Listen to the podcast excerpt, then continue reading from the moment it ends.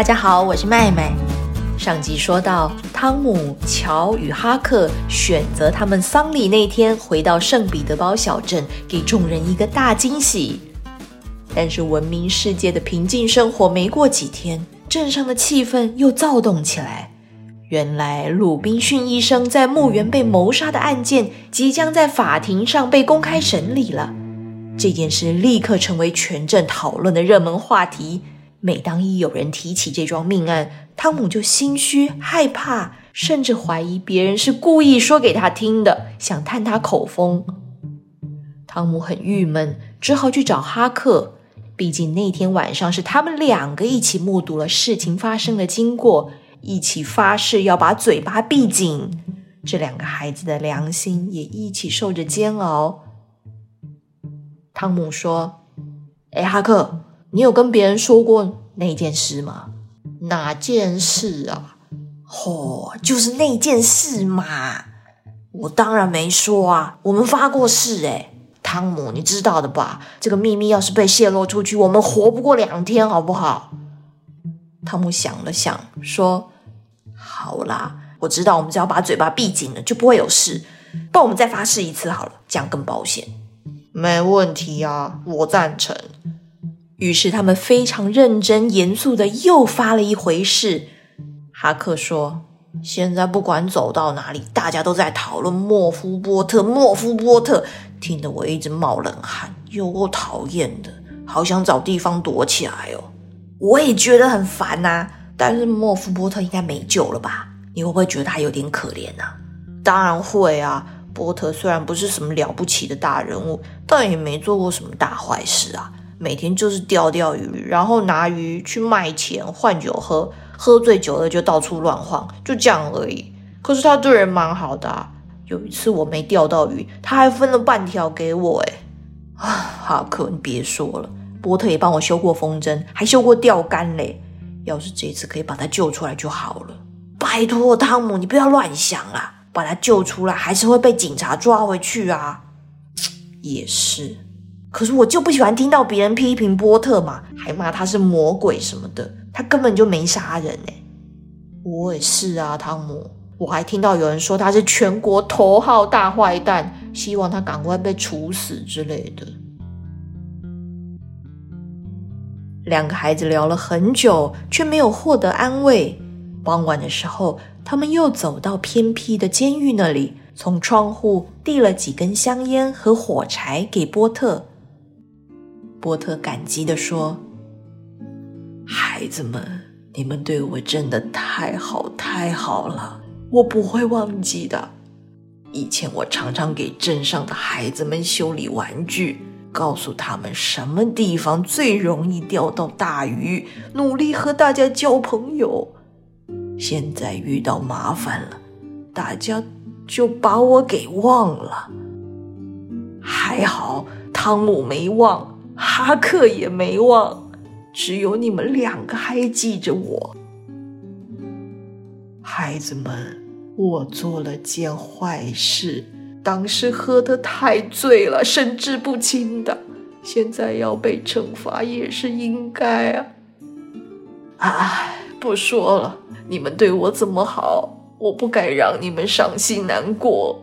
但是记得最后老波特要说一句：以后千万不要像我一样爱喝酒。波特一番话像把刀子一样，深深刺进两个孩子的心里，让他们更加良心不安。汤姆难过的回到家里，晚上做了很多噩梦。第二天、第三天，汤姆和哈克在法院外面转来转去，不敢进去。每当有人从法庭出来，汤姆就凑上去，但听到的消息都令人忧心忡忡。审判的方向对波特是越来越无情，镇上的人都说证据确凿，陪审团会如何裁决是再清楚不过了。那天，汤姆下定决心去办了件事。一直到很晚才回家，完成之后，因为太兴奋了，躺在床上好久都睡不着。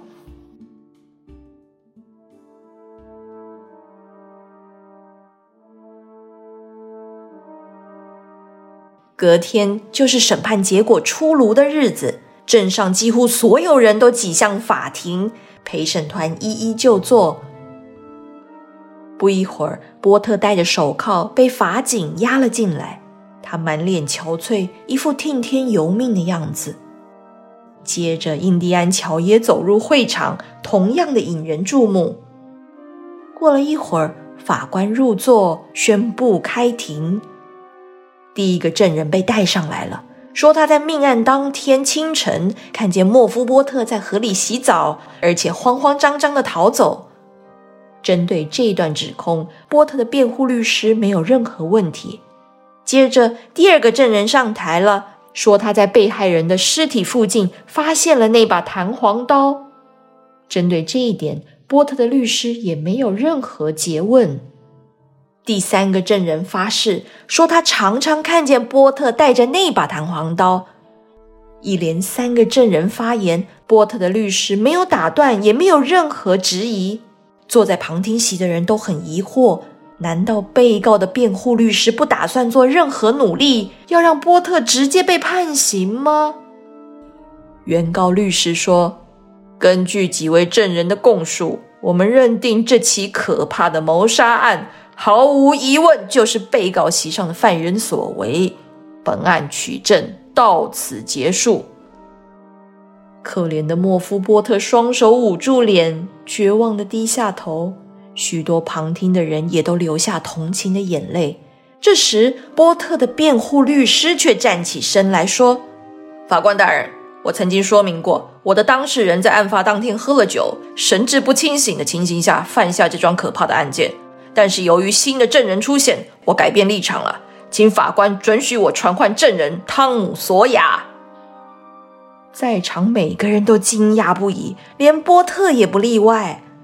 汤姆缓缓站起来，走上证人席的位置，一双双眼睛都充满疑惑又兴奋地盯着他。汤姆有点紧张。宣誓之后，律师问话了：“汤姆·索亚，六月十七日半夜。”你在什么地方？汤姆正要开口，突然看见印第安乔那一张冷酷无情的脸，舌头竟然僵住，讲不出话来。全场的人都屏住呼吸，等待着。过了几分钟，汤姆终于鼓起勇气开口说：“我在坟场。”印第安乔的脸上迅速闪过一丝嘲弄的表情。律师又问：“请你稍微大声一点，别怕。”你是在威廉斯的坟墓附近吗？是的，先生。大声一点，距离有多远？就就像我和您的距离这么远。你是不是躲在什么地方？我躲在坟墓旁边的几棵大榆树后面。听到这里，台下的印第安乔暗暗的倒抽一口气，但没有任何人察觉。现在，孩子。你把当时发生的事情说出来，照实说，所有细节都不要漏掉，不用怕。汤姆开始讲那天发生的事情，起先吞吞吐吐的，渐渐的越说越流畅。法庭里除了汤姆以外，没有其他任何声音，人们都张着嘴，兴致高昂的听他讲述这段传奇的经历。大家都被这个恐怖但又非常引人入胜的历险给吸引住了。说到最后，汤姆心中压抑已久的正义感一下子通通蹦出来，大声地说：“鲁滨逊医生一挥墓碑，就把莫夫波特打倒在地上，是印第安乔拿着刀跳过来杀了鲁滨逊医生的。”嘣的一声巨响，印第安乔像闪电一般撞开了所有阻挡他的人，从窗户窜出去，溜掉了。莫夫波特被当庭释放，汤姆也成了众人瞩目的英雄。镇上的报纸还大篇幅报道了他的事迹，长辈们都称赞他，同伴们也羡慕他。那些喜怒无常的镇民之前还狠狠地批评过波特，这会儿又像没事一样，把莫夫波特当成亲密的老朋友，对他特别友善。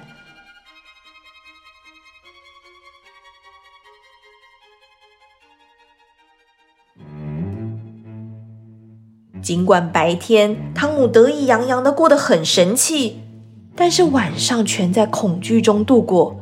印第安乔那张凶神恶煞的脸不断的出现在汤姆的噩梦里，可怜的哈克也一样，成天担心害怕的。汤姆原本发誓绝对不会把这件事情说出去，后来实在是经不住良心的折磨，于是，在开庭审理这个案子的前一天晚上，汤姆跑去律师家，把这个可怕的经过通通都说出来。虽然莫夫波特的感谢使汤姆很高兴自己能说出事情真相，可是，一到晚上他就后悔没有管住自己的嘴巴。除非等印第安乔被抓住了、判了刑，否则汤姆和哈克根本无法安心。镇上出动了大批警力，把整个地区都搜遍了，但还是没有找到印第安桥的踪影。漫长的日子一天一天过去，但每熬过一天，这种恐惧的阴影就渐渐减轻一点。